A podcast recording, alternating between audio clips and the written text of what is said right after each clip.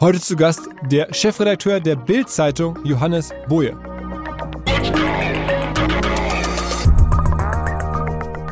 Nö, wir erziehen nicht, das überlassen wir den öffentlich-rechtlichen, die das ja in ganz vielen Sendungen mittlerweile machen.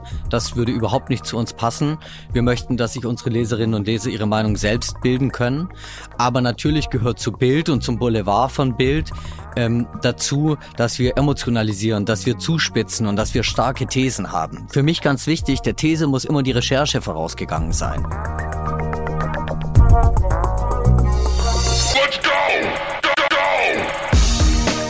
Herzlich willkommen beim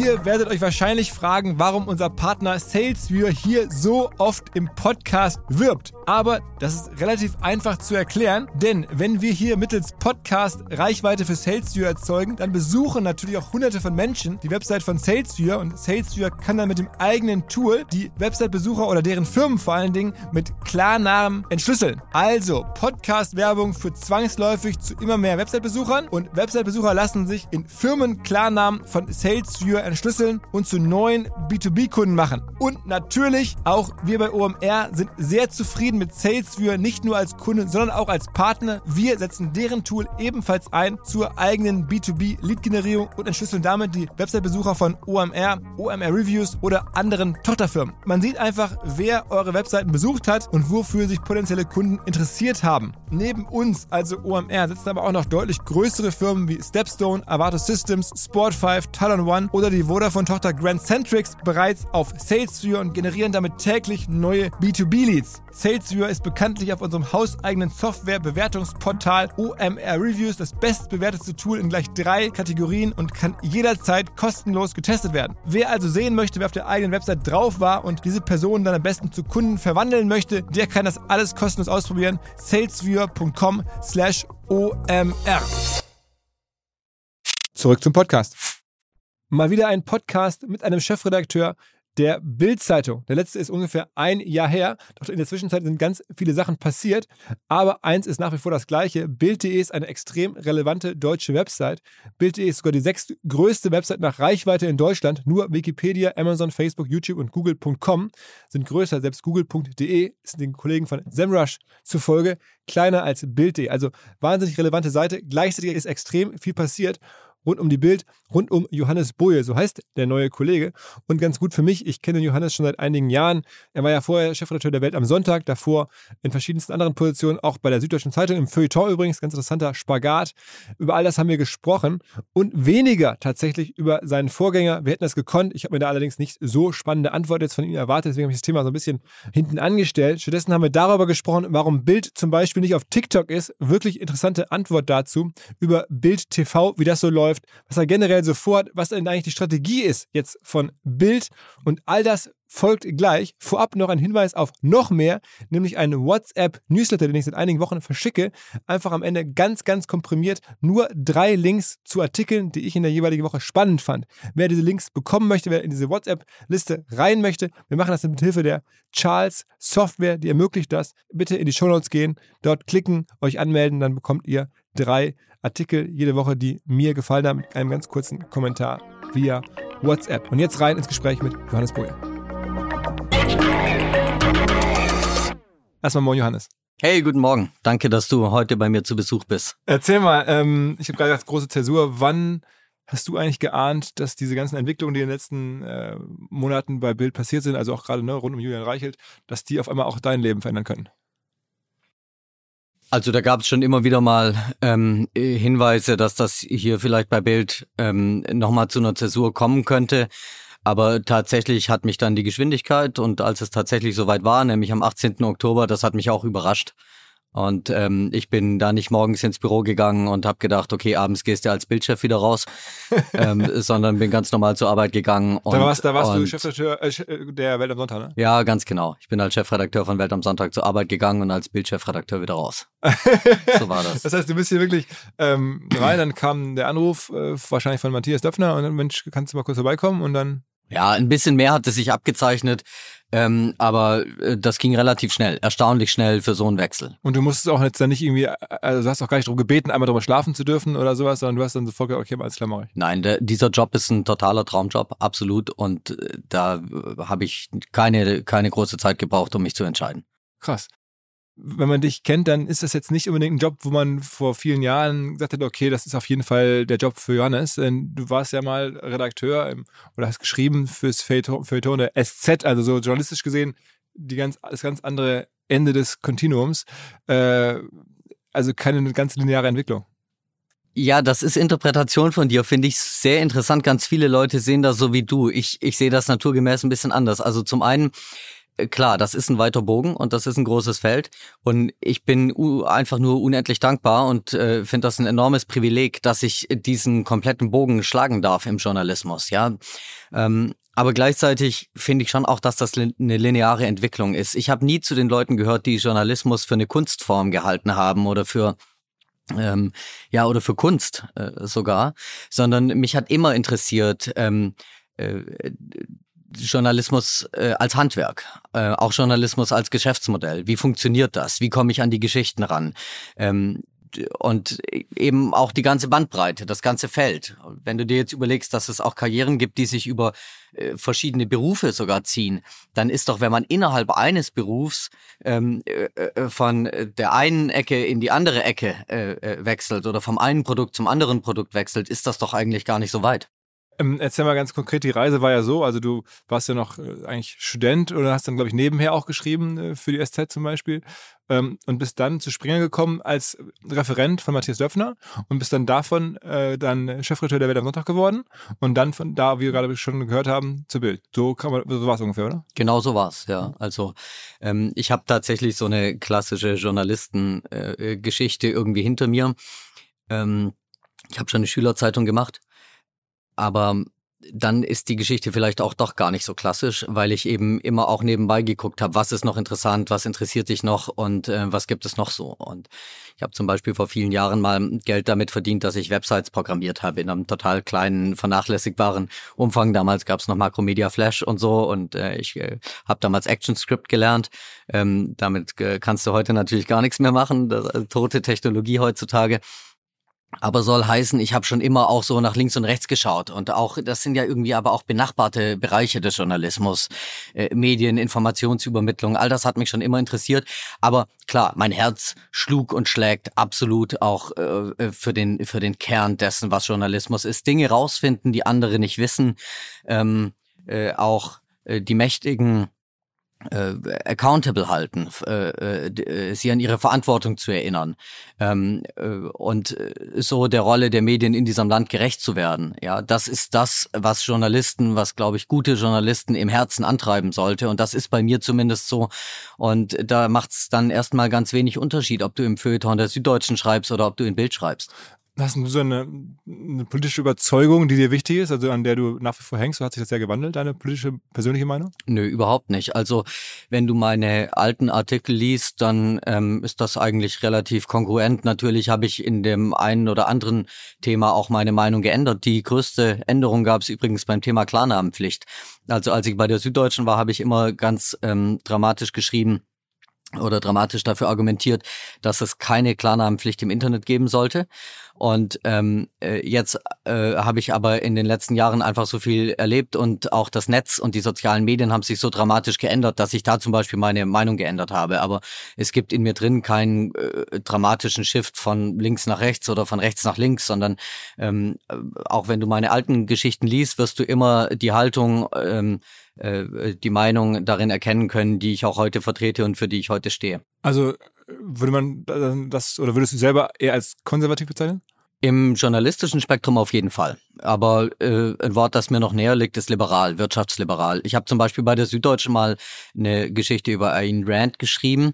Ähm, die Vordenkerin, die Philosophin, der so auch in Amerika viele konservative Politiker anhängen. Ja? Genau, Atlas wirft die Welt ab, Atlas Shrugged ist in Amerika das zweitverkaufteste Buch direkt nach der Bibel, hat einen wahnsinnigen Einfluss auf die amerikanische Gesellschaft und das wird hier gar nicht so richtig wahrgenommen. Ich hatte damals mich für das Buch interessiert und habe dann einen Verleger gefunden, der aus diesem Gedanken Eigenverantwortung gründen, ähm, wirtschaftlich arbeiten und wirtschaften heraus einen Eigenverlag gegründet hat, um dieses Buch nach Deutschland zu bringen.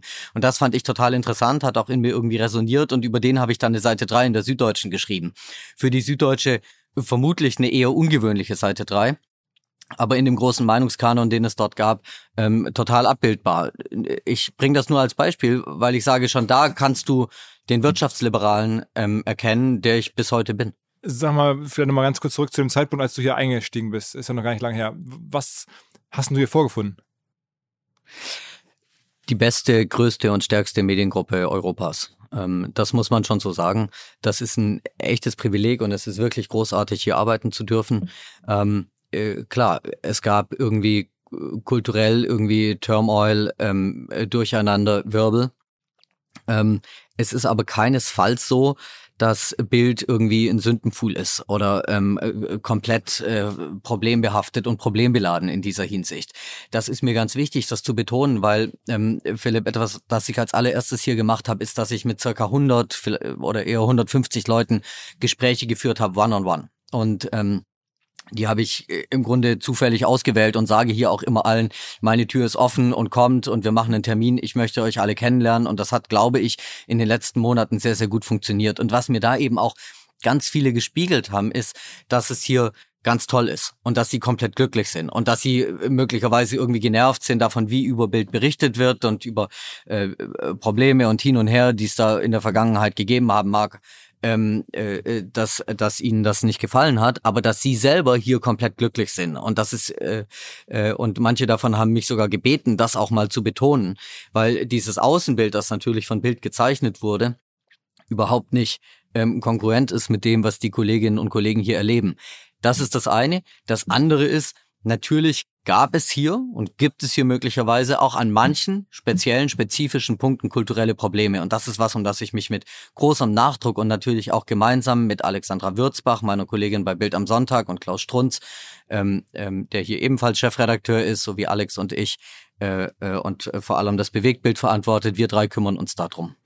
Ähm, wie viele Leute hast du jetzt hier so im Team? Also wie viele Leute bist du vorgesetzt sozusagen? Ähm, das sind mehrere hundert, 500, 600 Leute sind wir bei Bild. Und du bist jetzt ja auch noch gar nicht so alt eigentlich, ne? Wie alt bist du jetzt? 38. War das irgendwie jemals am Anfang ein Akzeptanzproblem? Da kommt jetzt ein Typ, der ist am Ende jünger als die meisten hier oder als viele, wahrscheinlich das Durchschnittsalter ein bisschen höher. Also rechne ich so, wenn ich die Doku gesehen habe, da hätte ich gesagt, okay, irgendwie eher so um die 40 oder, oder Mitte 40. Ähm, war das ein Problem jeweils hier, die Akzeptanz? Ich glaube, dass du mit dem Durchschnittsalter nicht ganz richtig liegst. Das liegt vielleicht auch daran, wer da in der Doku gezeigt wurde. Wir haben hier sehr viele junge Kolleginnen und Kollegen, was ganz toll ist. Ähm, mit der Akzeptanz hatte ich nie ein Problem. Okay. Hast du ein Problem damit, wie die Bild von außen auch gerade jetzt in der Phase oder generell gezeigt ist? Hat sich ja doch mal, fand ich, in den letzten Jahren so ein bisschen verschärft. Also wie jetzt eine andere Medien, Spiegel, ähm, auf, auf, auf Springer oder Bild gucken. Hat sich da was verändert? Es gibt halt immer drei Gruppen, ja. Es gibt die Gruppe ähm, derer, die dich lieben oder die deine Kundinnen und Kunden sind. Und um die kümmern wir uns mal in allererster Linie. Von denen leben wir und ähm, da bin ich stolz drauf, dass Bild mehr Menschen erreicht als jedes andere Medium in diesem Land. Das ist ja natürlich dementsprechend eine wahnsinnig große Gruppe. Und das fällt natürlich in der Twitter-Blase, in diesen in Bubblen geführten äh, Runden dann auch einfach mal runter. Ähm, ich denke halt, wenn wir hier unsere Arbeit machen, nicht daran, was für eine Kritik möglicherweise auf Twitter entsteht oder aus bestimmten Milieus kommt, sondern ich denke daran, wie geht es eigentlich äh, äh, einer deutschen Arbeiterin oder einem deutschen Arbeiter, die von der Schicht kommen, äh, die sich vielleicht noch eine Cola schnappen und eine Bild schnappen. Ähm, das sind die Leute, die mich mal in der in der täglichen Arbeit umtreiben. Denn nur weil wir bei denen so überbordend erfolgreich sind, liegen wir ja auch beim Kanzler auf dem Schreibtisch. Das ist ja was, das nur Bild kann. Ne? Also wir werden von einer Zielgruppe gelesen, die gar nicht unsere eigene Zielgruppe ist. Unsere eigene Zielgruppe ist die deutsche Mehrheit. Und es sind viele, viele Millionen Menschen in Deutschland, die uns im Print, online, im Bewegtbild, TV übrigens auch auf Snapchat äh, äh, und äh, vielen, vielen jüngeren Medien, YouTube, ähm, äh, täglich konsumieren. Ja. Und weil wir bei denen so erfolgreich sind, erobern wir das politische Berlin, liegen wir bei Firmenchefs auf dem äh, Schreibtisch. Ich hatte gerade eben, bevor ihr gekommen seid, einen Ministerpräsidenten hier zu Gast, der gerne die Blattkritik gemacht hat, mit dem wir noch eine Runde im Hintergrund gesprochen haben. Und ähm, das ist natürlich einfach nur, weil so viele Menschen uns in diesem Land nutzen, lesen, zuschauen und so weiter und so fort. Und um die kümmere ich mich als erstes. Jetzt gibt es noch zwei andere Gruppen. Es gibt eine Gruppe, die uns abgrundtief hasst. Um diese Gruppe kümmere ich mich auch nicht, denn mit abgrundtiefem Hass kann ich gar nichts anfangen. Ich verstehe es auch wirklich nicht. Wenn mir gelegentlich jemand aus dieser Gruppe über den Weg läuft, dann äh, äh, bin ich immer offen, ja. Ich sage ja, wir nehmen Kritik an und man kann immer mit mir reden, aber wenn ich dann mit diesen Leuten rede, dann stelle ich ganz oft fest, die haben überhaupt keine Berührungspunkte zu Bild, außer zweiten Grades, nämlich dass sie hören, dass Bild irgendwie böse, schlimm oder verabscheuungswürdig sei. Wenn ich dann sage, was hast du zuletzt gelesen von Bild? dann fällt den Leuten, also meistens hört das Gespräch schon dort auf. Und ähm, dann gibt's natürlich auch Leute, die haben daraus ein Geschäftsmodell gemacht, ja.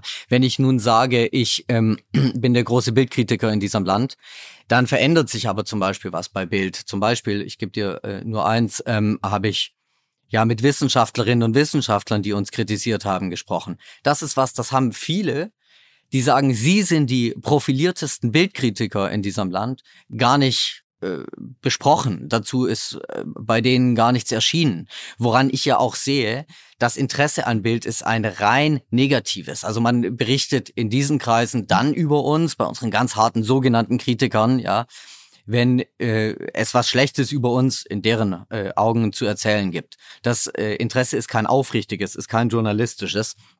Und deswegen interessiert mich dieser Teil nicht. Ähm, Im Übrigen ist das Kritik, die in der Regel aus Milieus kommt, mit denen unsere wirklichen Leserinnen und Leser eben gar nichts gemein haben. Ja. Ähm, Aber die Milieus sind dir persönlich, privat, ihr habt zum Teil wahrscheinlich gar nicht so fern, weil auch eine klassische Journalisten-Vita, da nehme ich an, da gibt es irgendwie überlappende Freundeskreise oder sowas. Auch ich radel mal durch den Prenzlauer Berg und, und, und, und tue es auch total gerne. Und das ist ja auch alles in Ordnung, aber ähm, wir machen hier ja Produkte für die Menschen da draußen. Und dann gibt's natürlich darüber hinaus die dritte Gruppe. Die liegt zwischen denen, die uns lieben und denen, die uns hassen. Und das sind Leute, die mir auch sehr am Herzen liegen. Ja, die sind unentschieden und die will ich natürlich für Bild gewinnen. Ganz viele sind es schon, aber ich möchte natürlich immer, dass es noch mehr werden. Und ähm, deswegen äh, äh, schaue ich, dass in dieser Gruppe, dass der Hass dort nicht rein diffundiert. Und das hat auch dazu geführt, dass wir bei Bild oder dieser Gedanke von mir dazu geführt, dass, äh, dass wir bei Bild jetzt mit Kritik auch vollkommen anders umgehen.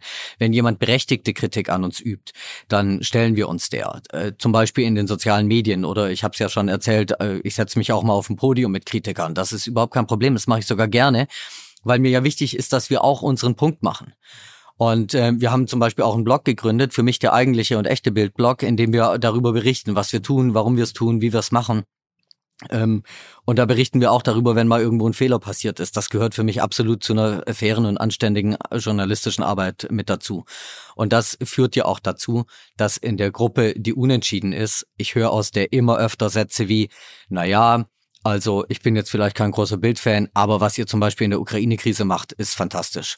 Oder ähm, die sagen, also äh, ich selber kaufe Bild nicht, aber ich finde schon, das Bild zu Deutschland gehört. Und das ist eine Haltung, die mir wahnsinnig wichtig ist. Ja, denn wenn jemand sagt, Bild gehört nicht zu Deutschland oder ähm, wenn jemand twittert, ähm, Springerpresse halt die Fresse oder Bild halt die Fresse, was ja Hashtags sind, die immer rauf und runter laufen, ist das doch letzten Endes die Absage ähm, an ein an Boulevardjournalismus, wenn es um Bild geht.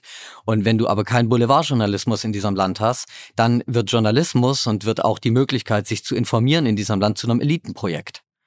Und deswegen habe ich dafür schon immer, egal wo ich gearbeitet habe, überhaupt kein Verständnis gehabt. Es ist für mich ganz natürlich und ganz normal und sehr, sehr gut, dass es Bild gibt und dass es zu dieser Gesellschaft gehört und dass man eben auch den Leuten, und es sind ja Millionen, ähm, jeden Tag die Chance gibt, sich zu informieren, an der politischen Willensbildung äh, ähm, und am Meinungsprozess in der Demokratie teilzuhaben auch wenn sie möglicherweise nicht die Kapazitäten haben, finanziell von der Zeit her jeden Tag die FAZ oder die Süddeutsche oder auch die Welt zu lesen. Ja, Wie viele Menschen erreicht ihr im Monat?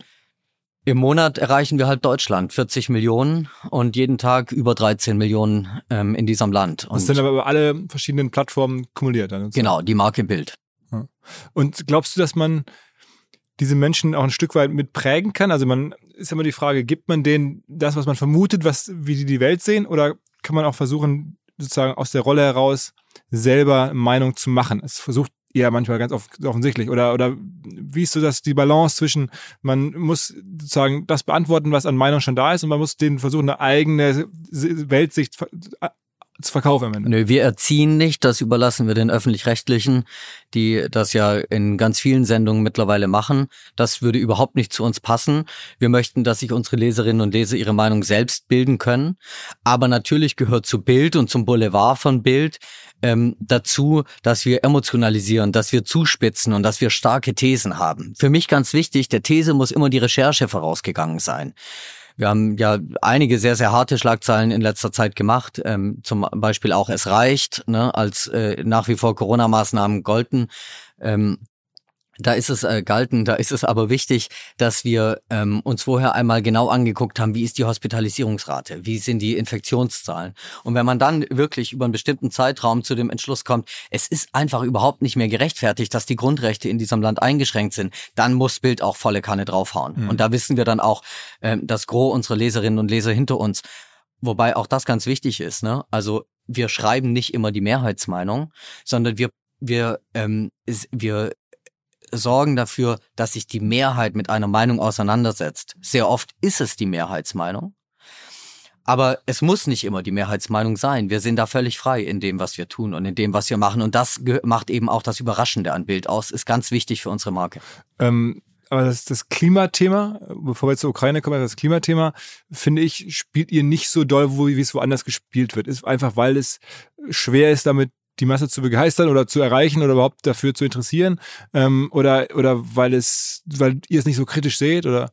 Nein, Philipp, es ist, ähm, es ist ehrlich gesagt, gibt es äh, ganz klare Gründe dafür. Ähm, und vielleicht darf ich vorausschicken, dass ich bei Welt am Sonntag die Better Future Konferenz gegründet habe, die sich ausschließlich mit Werten wie Sustainability, äh, Klimaschutz, ähm, auch Diversity, also den ganz großen und wichtigen gesellschaftlichen Trends auseinandersetzt.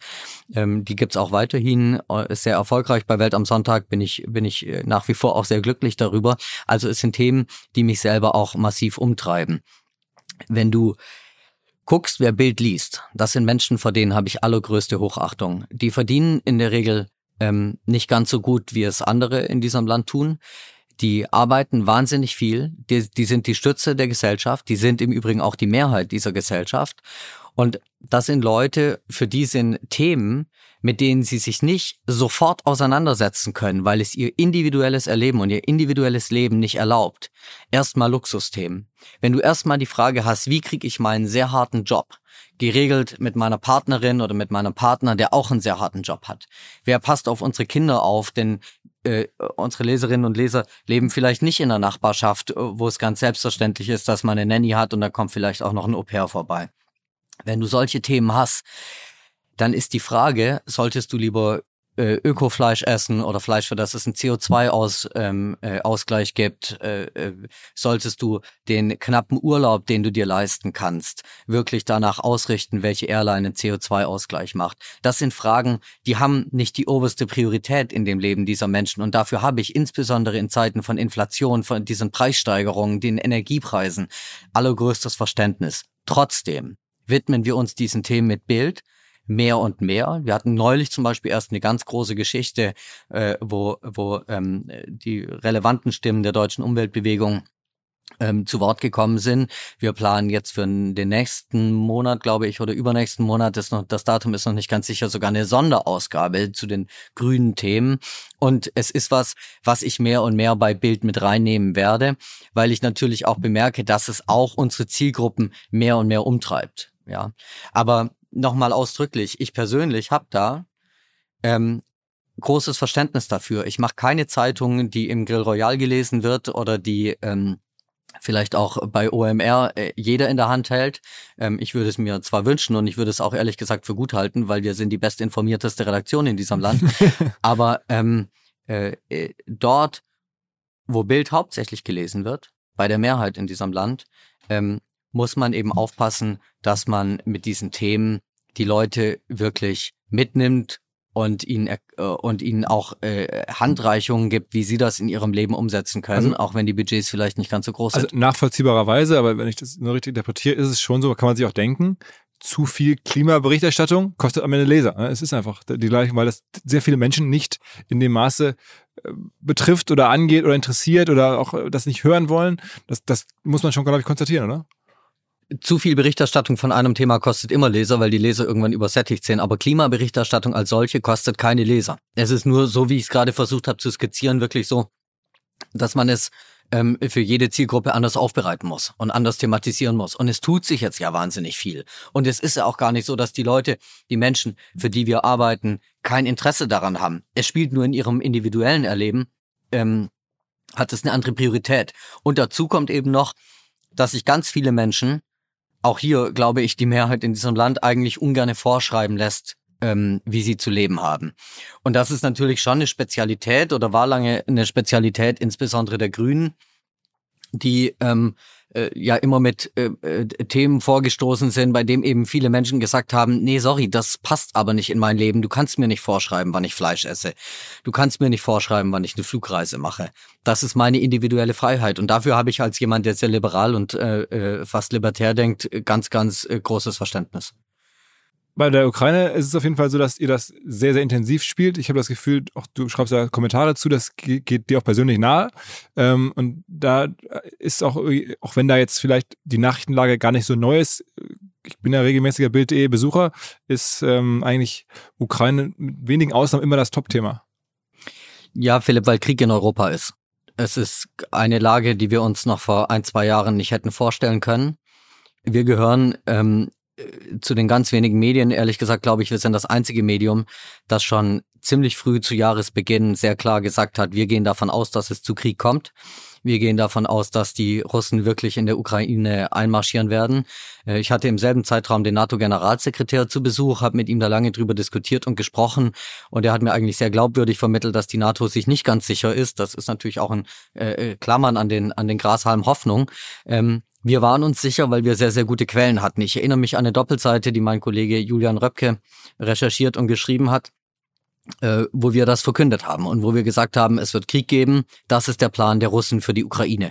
Das haben wir lange diskutiert, sollen wir das machen, ne? weil es ist natürlich auch wahnsinnig peinlich, wenn du dann falsch liegst. Aber wir waren so sehr davon überzeugt, dass wir dann eben auch gesa gesagt haben, okay, es ist so, wir glauben dran, ähm, wir drucken das auf einer Doppelseite und wir schicken auch jetzt Leute runter. Ähm, und so kam es, dass Bild schon bei Kriegsausbruch im Land war, vor Ort war. Und äh, wir dann natürlich auch über lange Zeit ähm, die Redaktion waren, die mit Abstand die meisten Leute vor Ort hatte. Und interessiert das die Menschen nach wie vor? Also sieht die Klickzahlen stark dafür? Klickzahlen gehen durch die Decke, ja. Ähm, man sieht jetzt natürlich nach mehreren Wochen Krieg, ähm, dass die Leute auch äh, nach Eskapismus suchen. Und das ist auch vollkommen okay. Ich habe vorher schon mal skizziert, wie das Leben unserer Nutzerinnen und Nutzer und unserer Leserinnen und Leser so ist. Ähm, Bild ist auch immer die Wundertüte und muss auch immer Eskapismus und Entertainment äh, bieten. Was jedenfalls beeindruckend war, war, wie hier alles vibriert hat, als der Krieg ausgebrochen ist. Es ist bis heute so, wie das Newsroom wirklich vibriert. Und da geht's eben nicht nur um die Kolleginnen und Kollegen, die ähm, direkt an der Kriegsberichterstattung beteiligt sind oder um unsere wirklich heldenhaften Reporter vor Ort in der Ukraine, sondern da geht's auch um diejenigen, die hier Show machen, die hier Sport machen, die Leben und Wissen machen, weil wir eben alle gerade spüren, nichts ist im Moment ähm, äh, im Journalismus so wichtig wie die Verteidigung der Werte, die bis dahin vielleicht eher so Werte in Sonntagsreden waren. Ja, Freiheit, Demokratie, die Kontrolle der Mächtigen, ähm, äh, die Meinungsfreiheit auch in anderen Ländern öffnen.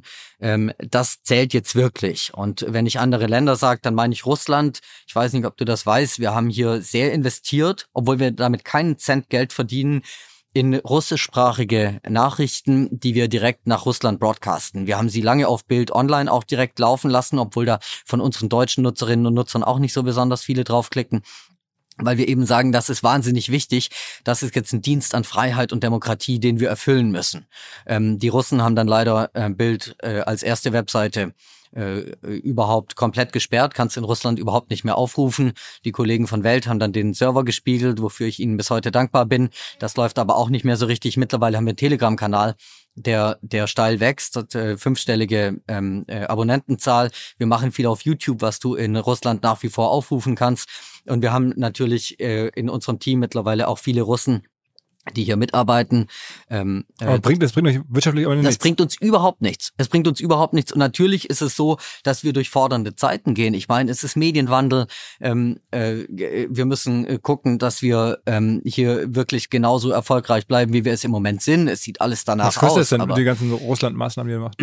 ich rede grundsätzlich nicht darüber, was irgendwas hier kostet oder wie wir Budgets aufteilen. Aber natürlich, wir haben dafür richtig Leute eingestellt. Und wir haben vor allem Exilrussen auch eingestellt. Unter anderem meinen neuen Kollegen Maxim, der dort ähm, ja, äh, der in Moskau einen Radiosender betrieben hat als stellvertretender Chefredakteur, ähm, der dort geschlossen wurde. Wir geben denen richtig eine Heimat und das ist was, das macht hier alle im Haus total stolz, mich eingeschlossen. Wie ist denn deine Prognose auf, wenn ihr da so nah dran seid und ihr so gute Quellen habt, wie ist deine Prognose auf die Entwicklung in den nächsten Monaten des ganzen äh, Krieges oder der ganzen Konfliktsituation? Ich glaube, dass der Konflikt noch sehr lange anhalten wird. Das hängt natürlich auch ganz viel damit zusammen, wie es in Russland weitergehen wird. Und da hören wir im Moment gar nicht so richtig was raus, weil Putin total abgeschottet ist. Aber es gibt ja auch bei euch, immer wieder Spekulation, dass er vielleicht sehr krank sein könnte. Äh, vor kurzem habe ich gelesen, noch zwei bis drei Jahre zu lesen, glaube ich auch bei Bild. Äh, das wisst ihr aber nicht genau. Nee, das sind natürlich seriöse Quellen, die wir da zitieren. Das sind Leute, die das einschätzen können, aber diese Leute sagen das ja auch mit Vorsicht. Wir wägen das dann immer ab. Ist das jetzt eine Geschichte, die wir machen oder ist das einfach nur ein Gerücht aus Moskau? Letzteres bringen wir natürlich nicht, aber wenn ein renommierter Mediziner sagt oder jemand, der durchaus zum inneren Zirkel gehörte, ähm, Putin ist schwer krank, berichten wir darüber. Und ja klar, davon wird sehr vieles abhängen. Hm. Wie ist denn das Phänomen Paul Ronsheimer? Ich meine, wenn man so die Berichterstattung hört, dann haben, glaube ich, ganz viele Menschen, vor allen Dingen Paul Ronsheimer, irgendwie vor Augen, weil der da so öffentlich auch darüber berichtet und sehr so namensbekannt mittlerweile ist. Äh, erklär das mal. Paul ist einfach einer der genialsten Reporter in diesem Land. Beherrscht alles, äh, Print, Online, ähm, äh, gedrucktes, äh, die Reportage ebenso wie den Kommentar. Und ähm, er war ja auch der, der schon sehr früh gesagt hat, er kennt ja die Ukraine schon ewig lange, ähm, da müssen wir rein. Und äh, gemeinsam haben wir ja dann auch mit Julian Röpke diese Doppelseite gemacht. Und dann ist er ja auch als einer der ersten, wenn nicht der allererste dort gewesen. Er war dort, als die einmarschiert sind. Und ähm, also er ist einfach äh, genial.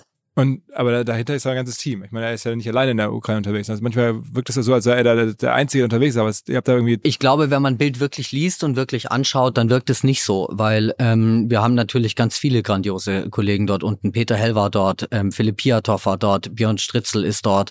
Ähm, also wie viele Menschen habt ihr unter, on the ground aktuell so? Äh, ist unter Beschuss geraten. Wir haben gerade ein Team dort, einen Reporter von uns mit mehreren Leuten um ihn rum, die ihm zuarbeiten, die ihm helfen. Ähm, das liegt aber daran, dass wir gerade durchrotieren. Also wir hatten bis vor kurzem noch drei Teams dort und das wird jetzt äh, wieder zu einem Wechsel kommen ähm, und dann werden es wieder mehr sein. Mhm.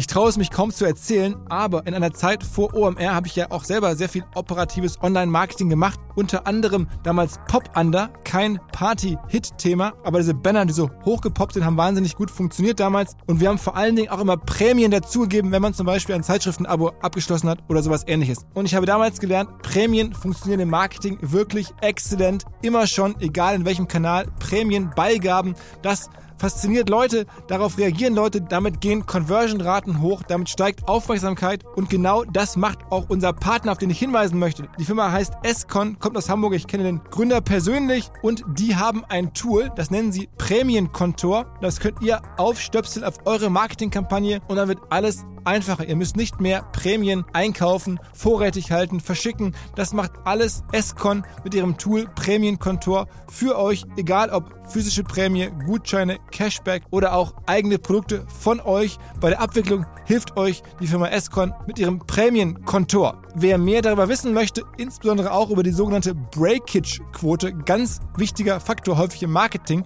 der erfährt mehr unter escon.de slash OMR24 in Zahlen escon.de slash OMR24. Zurück zum Podcast. Ähm, lass uns mal über, über eure ganzen Plattformen sprechen. Welche Plattform ähm, schafft denn die meisten Wachstumsraten aktuell? Also ist es, wo, wo guckst du am meisten hin? Wo, ist, wo tut sie am meisten? Bewegtbild und ähm, ganz klar online. Also Bild.de wächst und der Bild TV ist ja sozusagen auch mittlerweile ein Vollprogramm. Also es ist irgendwie, man kann das im Fernsehen gucken, man kann so die App gucken. Ähm, wie viele Menschen nutzen Bild TV? Wir haben mittlerweile sehr solide Marktanteile, ähm, äh, zum Teil Marktanteil von äh, über einem Prozent. Das ist immer, sind immer Zeitpunkte. Ähm, äh, mehrere zehntausend Leute gucken zu. Äh, das ist wahnsinnig stark gewachsen während des Kriegs und was mich besonders freut, auch jetzt im, ähm, äh, im Anschluss an den Krieg, gelingt es uns eben immer wieder auf ähnliche Marktanteile zu kommen. Und kann man das gut monetarisieren? Ich meine, kriegt man, also die Anstrengungen lohnen sich schon auch wirtschaftlich? Klar, auf jeden Fall. Also das Geschäftsmodell von TV ist ja Reichweite und ist Werbung und das klappt. Hast du so ein bisschen die äh, Kritik daran verfolgt, so Bild TV, dass so ein bisschen ja auch häufig irgendwo ins Lächerliche gezogen wurde, ähm, wie ihr das angefangen habt? Äh, Würdest du sagen, dass du das, den Kurs verändert hast oder das irgendwie nochmal, greifst du da stärker ein mittlerweile? Ich würde einfach sagen, äh, dass ja sehr offensichtlich ist, dass diese Kritik weitgehend verstummt ist. Mhm.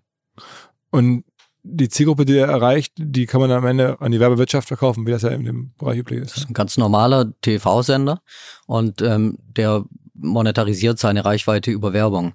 Ähm, auf einer anderen Seite ist es aber kein normaler TV-Sender, weil hier ja was ganz Besonderes gelungen ist. Das ist ja alles aus dem laufenden Betrieb rausgestemmt worden. Und ähm, es ist natürlich primär und übergeordnet eine Bewegtbildeinheit für Bild. Ähm, das heißt, die Videos laufen natürlich auch im Digitalen und dort laufen sie sehr gut. Und ähm, das gibt uns nochmal einen Vorsprung vor unserer Konkurrenz, ich meine, den wir ohnehin schon immer haben, aber das gibt uns nochmal einen, weil wir so sozusagen eine Einheit haben, die sowohl einen TV-Sender bespielt, als auch ähm, eine Webseite bespielt. Auf den sozialen Plattformen bist du selber gar nicht so aktiv. Ne? Also es, ganz viele Journalisten sind ja sehr, sehr präsent bei Twitter zum Beispiel. Ähm, da hast du einen vergleichsweise kleinen Account und ich folge dir da, da kommt mal was, aber nicht viel.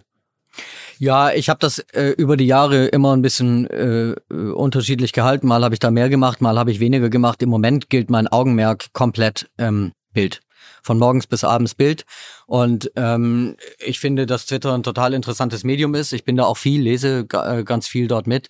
Aber letzten Endes ist das halt auch eine Blase, also mehrere Blasen mittlerweile. Ähm, das, das sind aber unsere Zielgruppen gar nicht. Ja. Und ähm, ich weiß, dass es für viele Journalistinnen und Journalisten wahnsinnig wichtig ist, wie viele Retweets habe ich bekommen, wie viele Likes habe ich bekommen. Ähm, das kann ich auch irgendwie nachvollziehen das spürt man ja auch direkt, ne? deswegen machen die sozialen Medien ja auch manche Leute richtig gehend abhängig. Aber ich kümmere mich um die Leute, mit denen wir unser Geschäft machen. Mhm. Ähm, und andere Plattformen? Also bist du selber noch sozusagen in der TikTok, also mäßig drauf, guckst du an, was ihr bei TikTok macht und sowas? Also ich selber bin ja noch bei LinkedIn, da poste ich ab und zu mal was, aber auch da ähm, die Selbstdarstellung finde ich jetzt gar nicht so wichtig. Ähm, also das Verständnis für die Plattform ist sehr wichtig. Also gerade ja, da, das habe ich aber, glaube ich. Ich war zehn Jahre ja Tech-Journalist und kenne die Plattform eigentlich alle, also nicht äh, die ganzen zehn Jahre Tech-Journalist, aber viele, viele Jahre Tech-Journalist. Und ähm, ich kenne die Plattform, glaube ich, schon aus dem, aus dem FF. Ich bin auf manchen auch mehr privat unterwegs. Ähm, du hast TikTok angesprochen da habe ich ein extrem kritisches Verhältnis dazu. Das habe ich nicht auf dem Handy, das ähm, bespielen wir als Bild nicht. Warum nicht? Weil das äh, aus dem chinesischen Staat kommt. Und ich glaube, wir machen ähm, mit China einen ganz ähnlichen Fehler, also als Staat, als Gesellschaft, vor allem äh, die Politik, wie wir es mit Russland gemacht haben. China ist ein Überwachungsstaat. Ähm, äh, in China werden Leute gefoltert. In China gibt es was, was zumindest an Konzentrationslager erinnert. Ähm, in äh, China gibt es äh, Hinrichtungen, nicht gesetzliche. Die Chinesen sperren ihre eigene Bevölkerung ein, überwachen sie digital vollkommen. Das ist eine knallharte Diktatur, eine sehr moderne Diktatur, eine wirtschaftlich einigermaßen erfolgreiche Diktatur. Ähm, aber äh, dieses Appeasement, das wir mit China betreiben, sehe ich absolut kritisch. Und wir wissen ja auch, dass China dieses Appeasement andersrum eben überhaupt nicht mit uns betreibt. Woran erkennst du das? Na, wenn du zum Beispiel anschaust, wo die Chinesen investieren, strategisch, welche Firmen sie aufkaufen, wo sie überall reingehen. Ähm, ganze afrikanische Länder sind mittlerweile von den Chinesen abhängig. Sie sichern sich ganze Märkte. Und ähm, äh, nach allem, was ich weiß, gibt es auch ähnliche Apps wie TikTok in China. Die werden dort aber ebenso wie auch bestimmte Computerspiele tagsüber für mehrere Stunden abgeschaltet.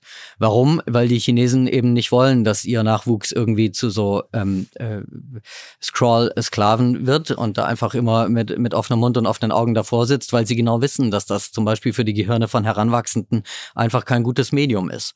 Ähm, dass im Westen da alle ihr Gesicht reinhalten ähm, oder sehr viele, insbesondere Jugendliche, kommt ihnen vielleicht auch noch zu Pass. Ich meine, die Aufmerksamkeitsfähigkeit sinkt ja. Jeder, der das Zeug regelmäßig verwendet, wird es möglicherweise sogar an sich selbst bemerken. Und ich kann mir bei den Chinesen, die ja bekanntlich in sehr großen Dimensionen und sehr großen Plänen denken, schon vorstellen, dass dahinter ein Kalkül steckt.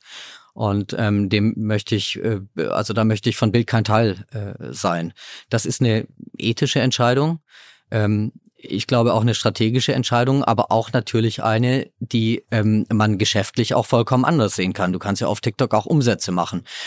Auch Reichweite also, aufbauen, ne? Leute erreichen. Kannst Reichweite aufbauen, natürlich klar, und kannst sehr erfolgreich sein. Und deswegen ähm, bin ich aber auch stolz und glücklich, dass wir das immer wieder diskutieren. Ich habe keine Ahnung, ob wir das für immer so machen werden, das Bild nicht auf TikTok ist. Aber wir diskutieren das immer wieder und können uns das eben auch leisten, solche Überlegungen ähm, in unsere Produktstrategien mit einzubeziehen. Machst du denn über das Gesamtkomplex ähm, Bild, also die Firma ab und zu sorgen, weil äh, da mal die Wirtschaftlichkeit ändert sich schon stark. Also es hat ja ganz viele Jahre, aber da funktioniert das auch viele Leute, die Bild gekauft haben, also Print gekauft haben ähm, und dann ja, Werbeumsätze. Jetzt ist zumindest dieser Kauf immer weiter rückläufig. Man sieht das ja so in den Auflagenmeldungen. Eigentlich jedes Quartal geht es ein Stück weit weiter zurück und damit fehlt ja auch jeden Tag frisches Cash. Ähm, und die Monetarisierung im Digitalen ist nicht ganz so einfach, wie das im Print war. Das Geld fließt dann irgendwie teilweise zu, zu halt irgendwie an einer großen Plattform, ist ja bekannt. Ähm, damit wird das sozusagen das, das, das, der Sauerstoff, das Geld für euch weniger. Äh, sorgt dich das? Wie bei allen Medien ähm, ist es natürlich schwierig mit der Printauflage, ganz klar. Das ist einfach ein Strukturwandel in der Öffentlichkeit. Also die Leute lesen deutlich weniger Print, weißt du ja, gehen äh, in die digitalen Formate. Ähm, das zu managen, dass du gleichzeitig äh, äh, digital und im Bewegtbild so viel Umsatz aufbaust, wie dir bei Print verloren geht, ist natürlich herausfordernd, ist für alle herausfordernd. Aber ich sag mal so, ganz viele unserer Konkurrenten haben gar kein Bewegtbild und sind online auch bei weitem nicht so erfolgreich. Wir haben jetzt weit über 600.000 Digital-Abos. So erfolgreich ist keine andere Medienmarke. Und ähm, aber da kommt relativ wenig Geld bei rein. Ne? Wenn man sagt 600.000 mal den Abopreis, ähm, was kostet ein Abo aktuell, ein Monatsabo? Äh, 7 Euro. Dann sind wir, ich weiß nicht, bei ja gut, aber Boulevard hat schon immer niedrigeren. Drei, drei, drei Millionen, sagen wir jetzt mal. Na gut, aber die Zeitung hat ja auch, also kostet ja im Vergleich zu anderen Zeitungen auch deutlich weniger. Dass Boulevard einen niedrigen, niedrigeren Preispunkt hat, ist mhm. oder niedrigeren Preis hat, ist völlig normal. Mhm. Also das ist, äh, das ist nicht unser Problem. Gar nicht. Ähm, zumal wir ja online auch ein zweiseitiges Geschäftsmodell haben. Auch da vermarkten wir ja Reichweiten. Auch da haben wir ja ähm, äh, Werbung, äh, vor allem Videoumsatz. Also äh, das klappt äh, ganz gut. Äh, geschäftlich musst du sehen, ich habe es vorher ja schon gesagt, waren wir nie so erfolgreich wie heute, was die Reichweiten betrifft. Ja, jeden Tag über 13 Millionen, einmal im Monat halb Deutschland. Insofern steht da steht dieser äh, diese Herausforderung, den äh, Problem im Print, die zu managen, während man einen sehr starken Aufbau äh, digital und im Bewegtbild hinbekommt, steht äh, also ist ist ist äh, äh basiert jetzt erstmal auf einem sehr sehr, sehr großen Erfolg, auf einem sehr, sehr großen Reichweitenerfolg. Deswegen bin ich total zuversichtlich, dass wir da gut durchkommen. Aber ich meine, trotzdem ist ja schon erstaunlich, wenn ihr 40 Millionen im Monat habt und es bislang jetzt macht es schon seit ein paar Jahren ähm, nur geklappt hat, 600.000 zu zahlenden Nutzern zu konvertieren. Das ist ja eine Conversion Rate von noch nicht mal ein Prozent. Ja? ja, das ist ein schnelles Geschäft online. Ähm, die Conversion ist übrigens höher. Du hast halt auch einen bestimmten Churn, ja. Ähm, und da merkt man eben auch, dass unsere Nutzerinnen und Nutzer preissensibel sind. Und wie gesagt, ich habe dafür Verständnis, aber zeig mir mal eine andere Medienmarke, die 600.000 Abos hat. Ja, ne, also, dass das erfolgreich ist innerhalb der Medienwelt, ist klar. Die Frage ist ja nur, ist es trotzdem auch als Geschäft nach wie vor erfolgreich? Weil wenn alle anderen Probleme haben und ihr ein bisschen weniger, hilft ja auch nicht viel. Das Geschäft muss ja nach wie vor funktionieren, dass ihr das, euch das leisten könnt, auch diese Recherchen, ja, aber, die ihr macht. Ja, und so. aber das stellst du jetzt echt einen Tick zu negativ dar. Also wir haben kein Problem mit unserem Geschäftsmodell. Okay. Überhaupt nicht, ja. Also wir online wächst ja. Bewegtbild, der TV-Sender ist eine Wette, ganz klar, ja, haben wir ja gesagt, als wir es gestartet haben. Aber Bewegtbild in jedem Fall wächst ja auch total stark. Also wir sehen ja, dass diese Geschäftsmodelle funktionieren. Wir müssen sie optimieren, wir müssen den Churn verringern, wir müssen sehen, dass wir noch schneller, noch mehr Abonnenten bekommen. Aber es ist jetzt nicht so, dass man sich fragt, funktioniert das Geschäftsmodell noch? Überhaupt nicht. Sind wir weit davon entfernt. Was glaubst du oder was glaubt Und ihr? Und im Übrigen, Lass mich das mal noch kurz hinzufügen. Also ich verstehe total die Diskussion, die wir führen, ist auch äh, äh genau richtig und nachvollziehbar. Aber Bild unter der Woche hat eine Million Auflage. Ne? Also als ich hier ähm, äh, oder in den, in den letzten Monaten habe ich ja ein paar Interviews gegeben. Da waren auch schon mal Kollegen von einer anderen Zeitung da und äh, die haben mich auch gefragt, ja, wie lange wird es im Bild gedruckt noch geben? Und dann habe ich gesagt, also liebe Kollegin, lieber Kollege, das letzte Mal, als ich bei euch in die IVW geguckt habe, hattet ihr einen Bruchteil unserer Auflage im, äh, gedruckt, ja. Und ähm, die, die Frage hat es dann auch nicht ins Interview geschafft, wofür ich Verständnis habe. Aber also diese, diese Debatte ist so ein bisschen, so ein ganz kleines bisschen äh, bei allen wirtschaftlichen Herausforderungen, die wir haben, ist sie so ein kleines bisschen eine Phantomdebatte bei einer Million Auflage. Ja, auch wenn die Auflage sinkt, ganz ja. klar. Ja. Okay, das heißt, nach wie vor kann man mit Bild auch als Business gutes Geld verdienen. Und das Aber hallo, ja klar.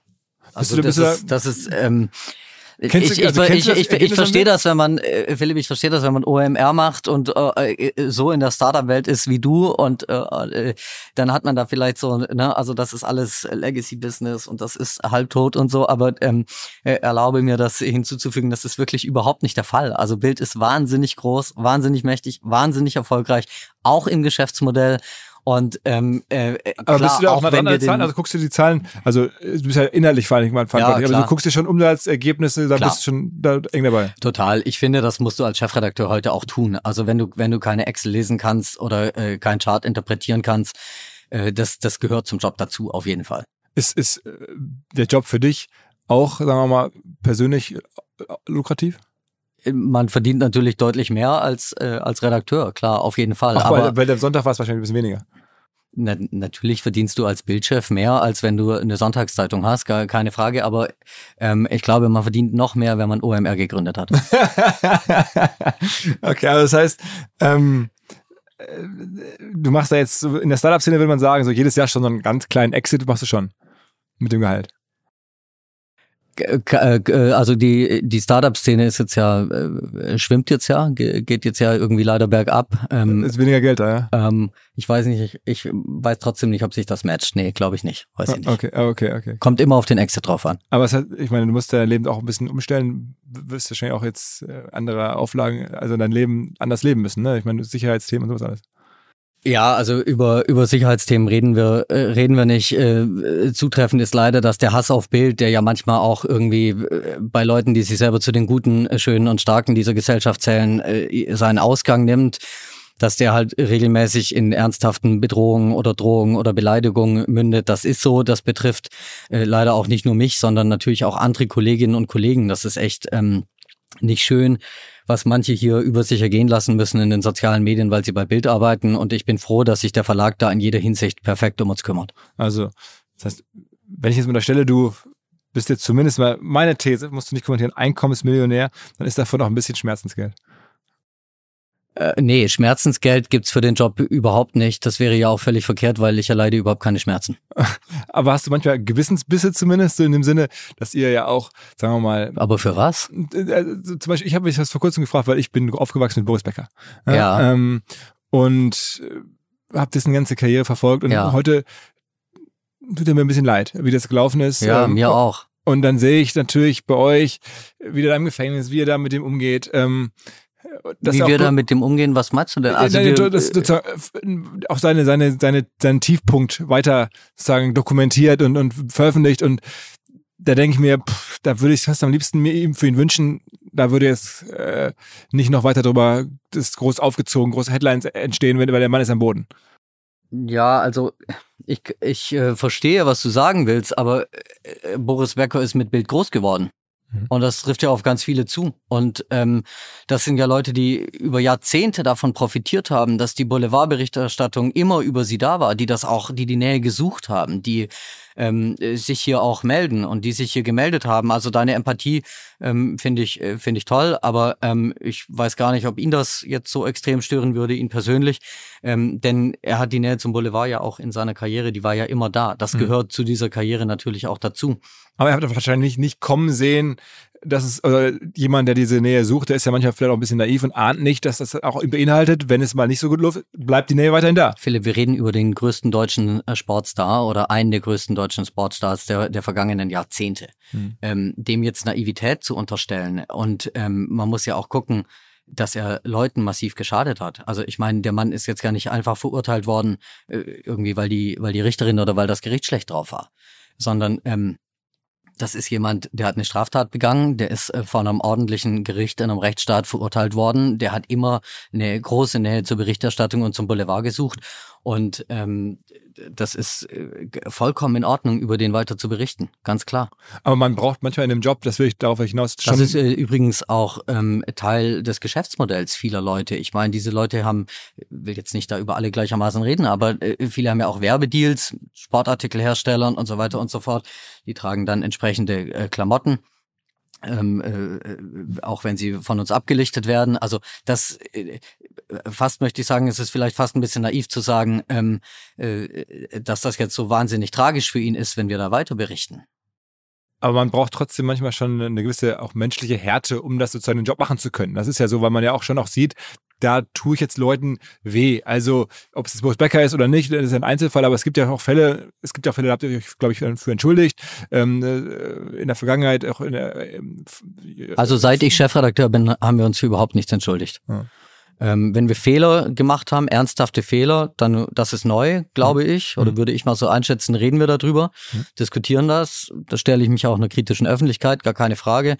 Ähm, ich habe mich für nichts entschuldigt, weil ich auch keinen Anlass bislang dazu sehe. Wenn wir aber etwas machen würden, wo ich sage, meine Güte, äh, wie konnte ich nur oder äh, wie ist das hier passiert, dann würde ich mich dafür auch entschuldigen. Aber äh, also welche, welche was die menschlichen Härten betrifft, ja. Ähm, Journalismus ist immer Kritik und ist immer harsche Kritik.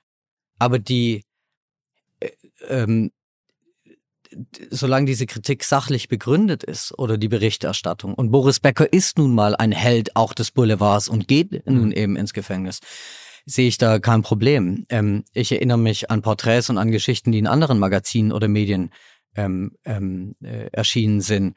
Große politische Porträts zum Beispiel, wo ich gelegentlich schlucke und denke, wow, so würden wir aber nicht über Politiker oder über andere Menschen schreiben. Mhm. Ja. Und das ist dann eben ähm, das ist dann nicht Boulevardesk aufgemacht.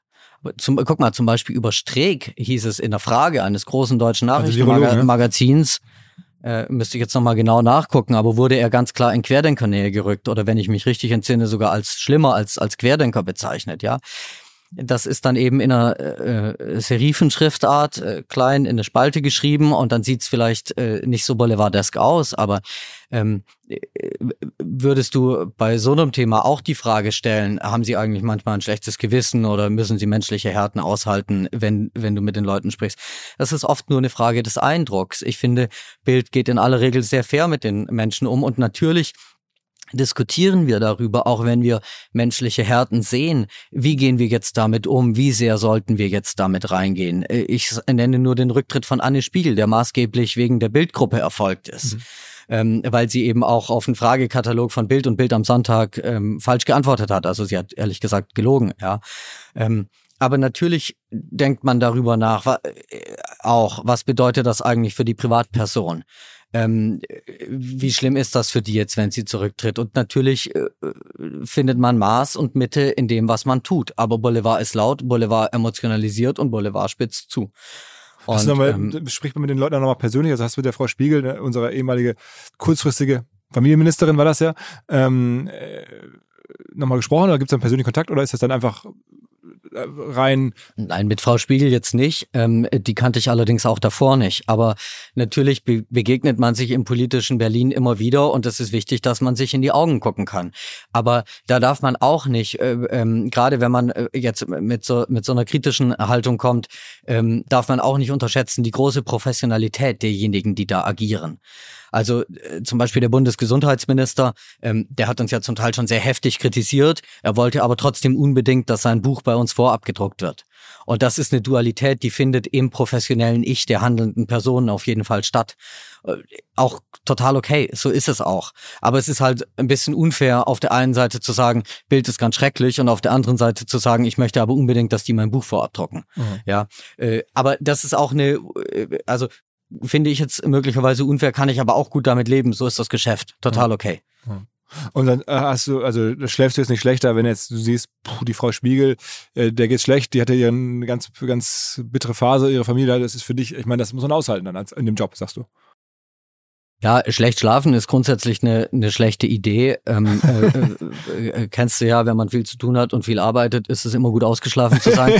ähm, aber äh, wie gesagt, die menschlichen Fragen, die diskutieren wir auch hier, auch in der Redaktionskonferenz. Was bedeutet das jetzt eigentlich? Hat die eigentlich Kinder? Was, was ist jetzt mit der Familie und so?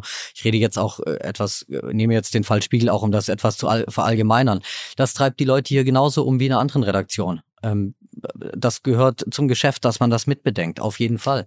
Und auch Grenzen zieht. Ganz klar. Wie ist denn bei euch das? Aber lass dich da wirklich von den, von den großen Buchstaben äh, nicht zu sehr verwirren. Also diese Diskussionen werden hier geführt, wie in jedem anderen Medienhaus auch. Vielleicht denn, sogar besser und wie empathischer. Denn, wie ist denn die Balance zwischen ähm, dem, was sozusagen der Algorithmus euch vorgibt, was ihr oben auf der Bild.de Startseite haben solltet, weil da sehr viele Klicks kommen. Und wie ist deine oder die Meinung der Redaktion, was da oben sein sollte? Also was dominiert, was hat mehr ähm, Relevanz oder, oder wie, wie weckt ihr das ab? Also geht das streng nach Klicks? Sagt ihr okay, das zieht jetzt gerade Ukraine Nein, um Himmels Willen, nein. Also natürlich spielt das eine Rolle. Äh, datenbasiertes Entscheiden ist ganz wichtig, auf jeden Fall. Aber wir machen ja Journalismus. Also entscheidend sind die journalistischen Kriterien. Also es sind schon 60, 40 oder so. Viel mehr Journalismus, ja. Also äh, was hat Relevanz, ähm, was ist überraschend, was ist ein Scoop, was haben wir exklusiv, die ganz klassischen Fragen des Journalismus. Nur so kannst du ein packendes Produkt schaffen. Okay, also. Und im Übrigen, Philipp, und das ist das Schöne, das überschneidet sich ja auch immer sehr. Also ähm, eine gute Geschichte klickt halt auch gut. Und deswegen ist diese, ist dieser Unterschied, der vielleicht in deiner Frage sich ein bisschen widerspiegelt, oder dieser Gegensatz zwischen Klicks auf der einen Seite oder Reichweite auf der einen Seite und dann journalistische Ethik, ja, auf der, auf der anderen Seite der existiert so gar nicht. Also wenn du eine gute Geschichte hast, wird die auch gut laufen. Also, aber manchmal habe ich das Gefühl, okay, jetzt kommt Mats Hummels mit seiner neuen äh, Affäre ähm, ganz oben. Aber das, äh, ich sehe schon, du klickst dann auch drauf. Äh, äh, äh durch, ich, ich bin Mats Hummels-Fan, also will ich natürlich wissen, was er macht. Ähm, äh, aber das ist dann schon so, dass man das Gefühl hat, okay, das muss jetzt gerade so gut laufen, dass ihr sogar das jetzt ähm, stärker gewichtet als neueste Entwicklung in der Ukraine oder sowas. Also das ist dann schon, dann ist es nein, eine das ist die, nein, nein, das ist, das ist die Wundertüte. Also das ist ja auch in jedem anderen Medium so. Ähm, du kannst nicht immer nur, also natürlich kannst du sagen, in der Ukraine leben Menschen, äh, äh, sterben äh, Menschen, die dort leben und das ist jetzt immer das Wichtigste. Das ist immer oben, ja. Das wäre ja aber journalistisch falsch, weil ähm, es gibt ja auch noch andere Dinge, die relevant sind und du musst natürlich ein ähm, Produkt auch durchmischen. Die berühmte Blattmischung, die gibt's natürlich auch aber online. Aber die machst du dann noch machen? Das machen dann so ein Pool von fünf, sechs Leuten bei euch, die sagen, okay, jetzt der, der das, macht, das läuft jetzt gerade, ist spannend, pack mal auf die Eins. Das mache oft ich, aber zum Glück arbeiten hier so wahnsinnig viele Profis, die machen das ähm, auch in ganz vielen Lagen autonom, autark und machen das perfekt. Aber es gibt ja auch schon so ein Algorithmusprinzip, wo man erkennt, zum Beispiel, wenn irgendeine Nachricht aus der Region, ne, es gibt ja Bild regional, äh, irgendwie aus, aus Köln oder aus München oder Hamburg, wenn die relevant ist, dann wird ja auf einmal eine, eine nationale Nachricht zum Beispiel. So, da wird ja schon irgendwie gefiltert, da gibt es ja so offensichtlich so Prinzipien, die ihr da verfolgt. Ne? Ja, aber die Prinzipien, ähm, das, das, das finde ich ganz charmant, wie du das ausdrückst, aber die, diese Prinzipien, das sind keine, die Algorithmen sind Menschen, ja. Ähm, also wenn halt in der Region irgendwas passiert, riesiger Missbrauchsskandal oder große Überschwemmung, ja, man erinnert sich, ähm, klar ist das dann von nationalem Interesse und dann äh, rutscht das hoch, ganz automatisch, ja. Mhm. Also ich, ich also, die, also die, wir haben ja mehr Regionalbüros als jede andere Zeitung. Ich mache da gerade eine Reise durch, die gerade unterbrochen ist. Ich war jetzt in den letzten Monaten in sechs davon. Was die Reporterinnen und Reporter dort draußen leisten, ist halt einfach phänomenal, ja. Und ganz oft haben die Geschichten, wo man sagt, hm, das ist ja echt richtig stark jetzt für die Hamburg-Seite oder auch für die Hamburg-Webseite.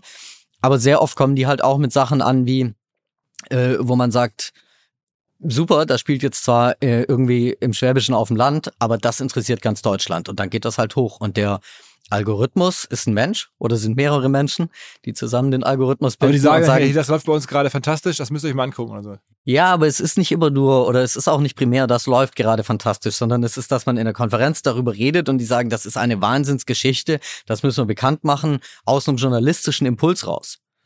Aber gibt's, und, gibt's und dann, so, dann wird es groß. Gibt es aber schon auch so Situationen, wo auch irgendwie Leute Glück haben, quasi, dass die Nachrichtenlage insgesamt so stark war, dass ihr kleines Skandälchen oder so einfach gar nicht relevant ist und in anderen Zeiten hat man dann Pech und dann wird ein Skandal. Ja, da, also das atmet, ganz klar. Der Tag, an dem Putin in die Ukraine einmarschiert ist, da ist nicht viel Platz für anderes.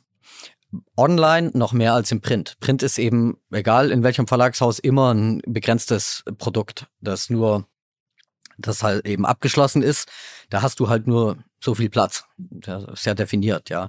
Kannst natürlich die Umfänge ein bisschen erweitern, aber man bewegt sich da in einem engen, in einem engen Raum und ähm, online kannst du natürlich tendenziell noch viel mehr machen, aber an so einem Tag ist auch das Nutzerinteresse ausschließlich auf dem einen Thema. Werdet ihr eigentlich viel angegriffen, so Cybersecurity, Cyberattacken mäßig? Kriegst du was mit oder ist das was so euch ein Thema? Das ist ja mittlerweile Dauerzustand bei deutschen Medien und das trifft uns genauso. Und aber auch da kann ich nur sagen, Axel Springer ist halt einfach auch ein sehr digitaler Konzern und ein sehr guter Konzern. Und ähm, äh, da sind wir sehr, sehr gut geschützt. Okay, aber es ist schon irgendwie auch aus Russland und sowas, nehme ich an? Äh, laufend, klar. Ähm, das ist aber überall so. Ja. Mhm. Ähm, sag mal so ein paar Worte, weil man hört immer so in der, in der Startup-Welt so die Strategie einer Firma. Und ihr seht euch auch ein bisschen, hast du mir erzählt als Startup. Ähm, was ist denn die langfristige Strategie, auf die ihr hinarbeitet? Also was guckst du dir an? Was ist sozusagen das Bild, dem du folgst? Wo soll Bild irgendwie in fünf Jahren sein? Das ist, was erwartest du? Was ist das Ziel? Größte, stärkste, beste Medienmarke in Europa. Und welches Mittel, wie schafft man das über Paid? Also ist das Ziel, noch mehr Paid zu machen? Ist das Ziel, ähm, äh, Reichweite, Marktanteil und Auflage so gut es geht stabilisieren. Hinweis auf die Agenturgruppe Mighty. MYTY. Die sitzen in Deutschland, der Schweiz und Kroatien und sind ein Netzwerk von verschiedensten hochqualifizierten Spezialagenturen. Und um in diesem Mighty-Netzwerk die richtige Agentur für eure Bedürfnisse zu finden, haben sich was Neues, ziemlich Cleveres ausgedacht. Habe ich noch nie vorher drüber nachgedacht und woanders gehört. Und zwar gibt es den Mighty Business Navigator, einen Wegweiser zu den jeweils einzigartigen Lösungen in dem umfangreichen Netzwerk der Agenturen von Mighty. Und da geht es dann von Kreation, Design, Social Media Marketing, Softwareentwicklung, jeweils maßgeschneiderte Beratung und integrierte Lösungen auf höchstem Niveau. Das ist Mighty. Am besten ihr schaut euch mal ganz konkret diesen Mighty Navigator an. Alle Infos mighty.myty.com slash business-navigator und in den Shownotes dieses Podcasts. Zurück zum Podcast. Und TV hast du ist eine Wette dabei. Es könnte sein, dass er bei TV eine Rolle spielt, muss aber auch nicht.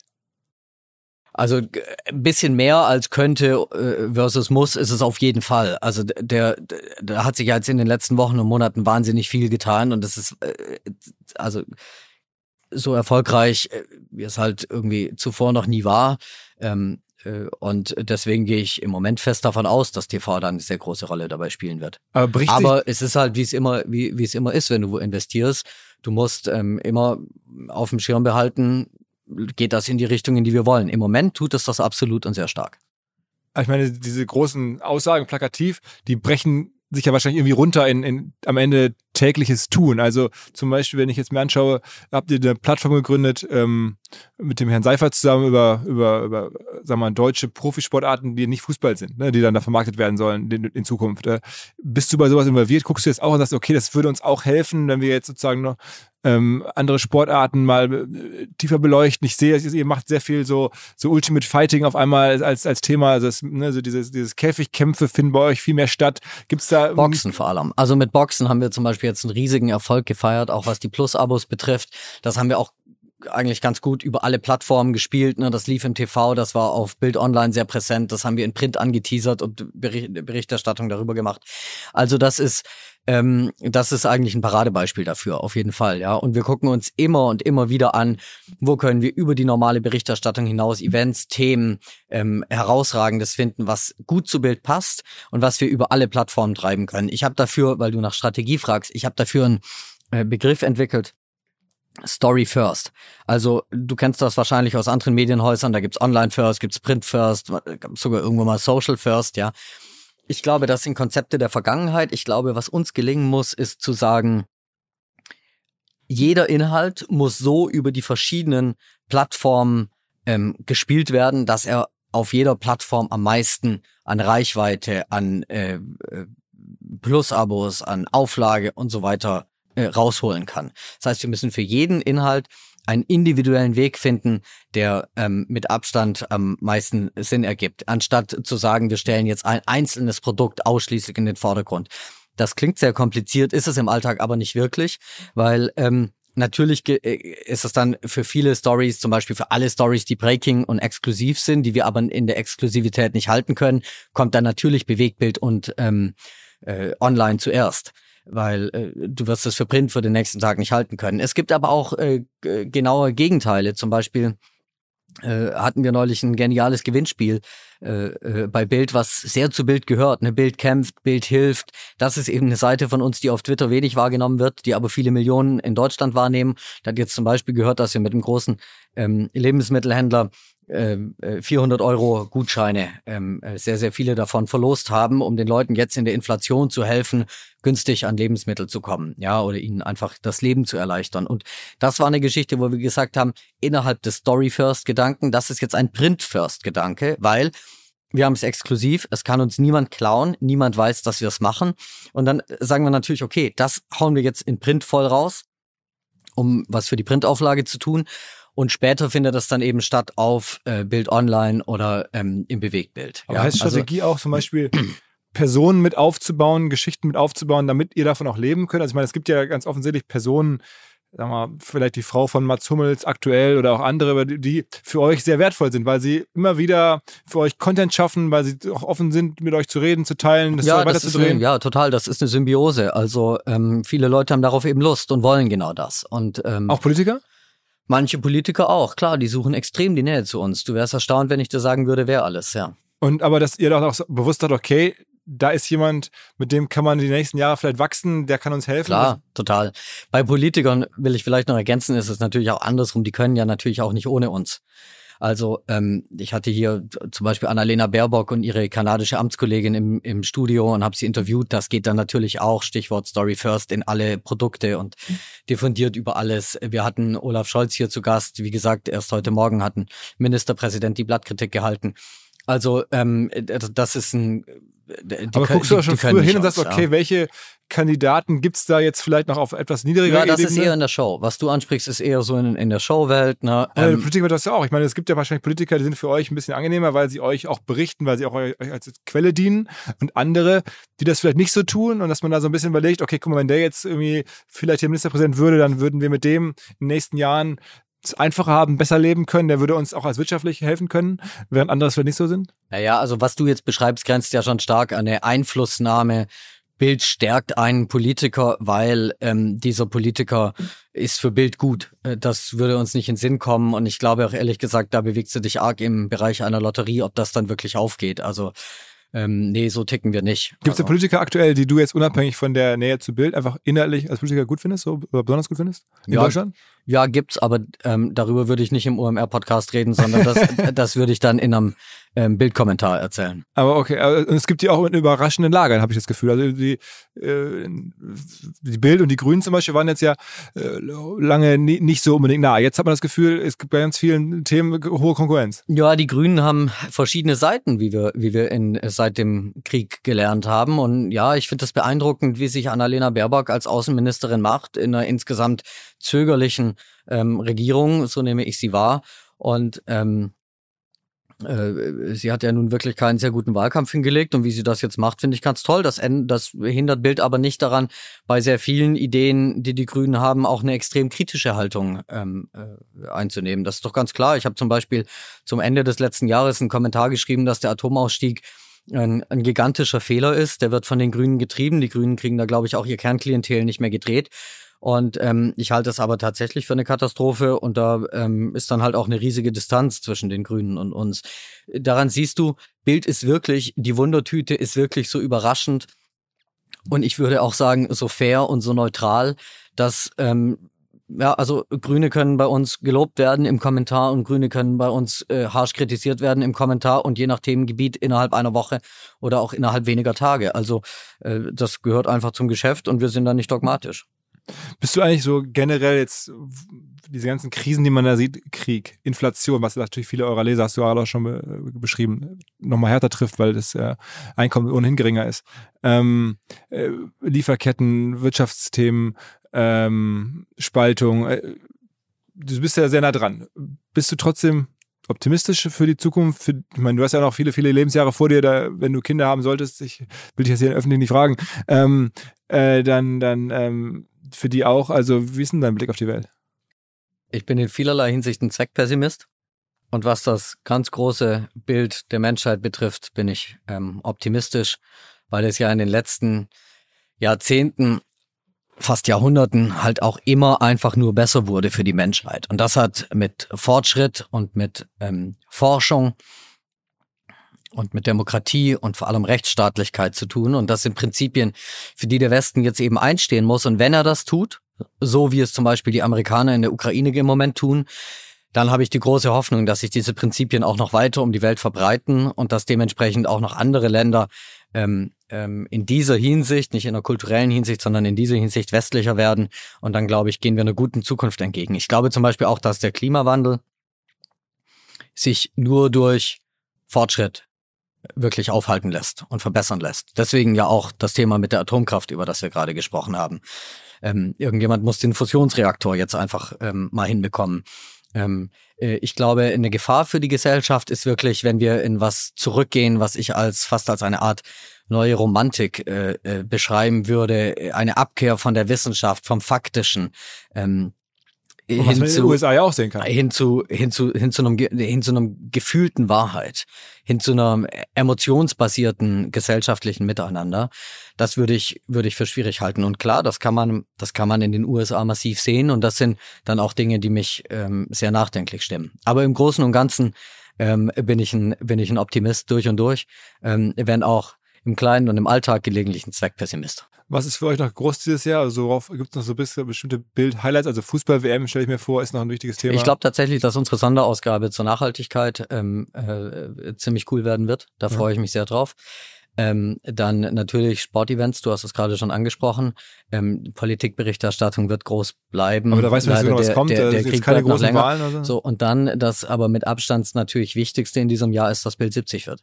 Ja, okay. Und da werden wir eine Hammer-Ausgabe hinlegen ähm, äh, zu unserem Geburtstag, auf die ich mich schon wahnsinnig äh, freue, wo die Planungen schon laufen. Was sind da? Ähm, da werden wir exklusiv einige Nachrichten verkünden in der in der Ausgabe. Also nicht uns betreffend, sondern ähm, ich glaube, dass wir da äh, viele Stimmen bekommen werden, die uns Nachrichten liefern. Und ich glaube, das wird wirklich eine total besondere Bildausgabe. Eine, die also man, eine ganz normal, also es liegt normal am Kiosk, wird jetzt nicht verschenkt. Man Nee, die liegt normal am Kiosk und ich glaube aber, dass das, und das kann ja nur Print, deswegen rede ich auch die ganze Zeit von Ausgabe, das kann nur Print, das wird echt ein Sammel, Sammlerobjekt werden. wann, wann kommt das?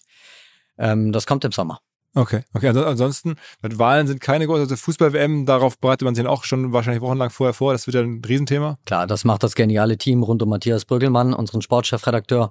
Und äh, das wird natürlich bei Bild absolut riesig werden. Bist, auf allen bist du denn auch Kanälen. da selber in Arabien unterwegs? Nee, ich fahre nicht hin. Okay, okay. Aber äh, ich meine, das ist ja auch ein schwierige, schwieriges Regime dort. Ähm, Gibt es auch viele viel Themen, aber da seid ihr dann doch natürlich trotzdem dabei und auch vor Ort und so. Natürlich, und da gilt doch das, was auch schon bei Olympia in China galt. Ja, ähm, das Prinzip mit den Sportlern, für den Sport, aber gegen die Gastgeber. Ja, also Saudi-Arabien jetzt natürlich nochmal anders gelagert als in China, aber in China war das meine Devise. Und wir haben auch sehr, sehr kritisch über China berichtet im selben Zeitraum, weil wir eben nicht wollten, dass die Propagandaspiele, die die dort ja gemacht haben, ähm, äh, so verfangen, wie die Chinesen sich das gewünscht haben. Ich habe selber einen Kommentar dazu geschrieben, habe nochmal auf die Geschichte der Olympischen Spiele mit den vielen, ähm, äh, also die waren ja immer, wurden immer für Propaganda missbraucht, mehrfach schon. Ähm, da habe ich darauf hingewiesen. Und dann finde ich aber, ist das eine saubere Trennung. Denn natürlich ist es völlig legitim mit den deutschen Sportlerinnen und Sportlern, für die das ja oft eine einmalige Chance im Leben ist, ähm, mitzufiebern und denen fest die Daumen zu drücken. Das macht Bild natürlich auch. Also klar. auch in Katar. Logischerweise. Der Mannschaft, der Nationalmannschaft drücken wir auf jeden Fall die Daumen. Mhm. Ganz klar. Okay, okay, okay. Ähm, Johannes, äh, vielen Dank für deine Zeit. Ich sehe, du guckst schon mal ab und zu auf dein Handy, weil da irgendwie Druck ist. Wie deine Arbeitstage, du bist jeden Tag zwölf Stunden hier, ne? Philipp, es ist, wie es, wie es ist in der Redaktion. Da bin ich nicht alleine. Es äh, rotiert hier die ganze Zeit rund um die Uhr und genauso muss es auch sein. Das macht mir am meisten Spaß. Und dann, du gibst ja aktuell auch dann zwölf Stunden Tage so? Ja, ich arbeite, ich arbeite super viel, klar, auf jeden Fall. Und ähm, aber ich, ich sehe keinen Sinn darin, das zu betonen, weil ich arbeite super gerne. War bei mir schon immer so. Alles klar. Okay. Vielen Dank. Hey, ich danke dir. Schön, dass ihr da wart. Alles klar. ciao. ciao. zur Abwechslung jetzt mal vollkommen schamlos und offene Selbstvermarktung und Werbung für unser OMR Festival am 7. und 8. Mai. Dort sind wir gerade in der absoluten Planungshochphase. Das heißt, wir verkaufen jetzt letzte Standflächen, wir planen, wie halt dort alles laufen wird Anfang Mai. Und weil das so ist und weil wir noch einige Flächen und Möglichkeiten, Masterclasses, Präsenzen frei haben, wollte ich nochmal dazu aufrufen, sich da bitte zu melden, wer noch nach neuen Kunden, nach neuen Leads sucht, wer eine Plattform sucht, um seine Brand transparenter und sichtbarer zu machen, wer in irgendeiner Form nach Nachwuchs, nach Talenten sucht. All das können wir ermöglichen. Ihr könnt bei uns gesehen werden, ihr könnt bei uns wirklich wachsen, aber halt nur jetzt in diesen Tagen, denn irgendwann müssen wir dort die Bücher schließen, weil die Planungszyklen Richtung Mai dann zu kurz werden und vielleicht auch, weil einfach alles verkauft ist. Deswegen jetzt nochmal der Hinweis, denkt an unser Festival jetzt, wer dabei sein möchte, mit Masterclass, mit Speaking, mit vor allen Dingen aber Präsenzen auf der Fläche, mit Ständen. Einfach ganz kurze Mail an inbound.omr.com. Innerhalb eines Tages melden sich da eine Kollegin, ein Kollege und dann startet die Zusammenarbeit.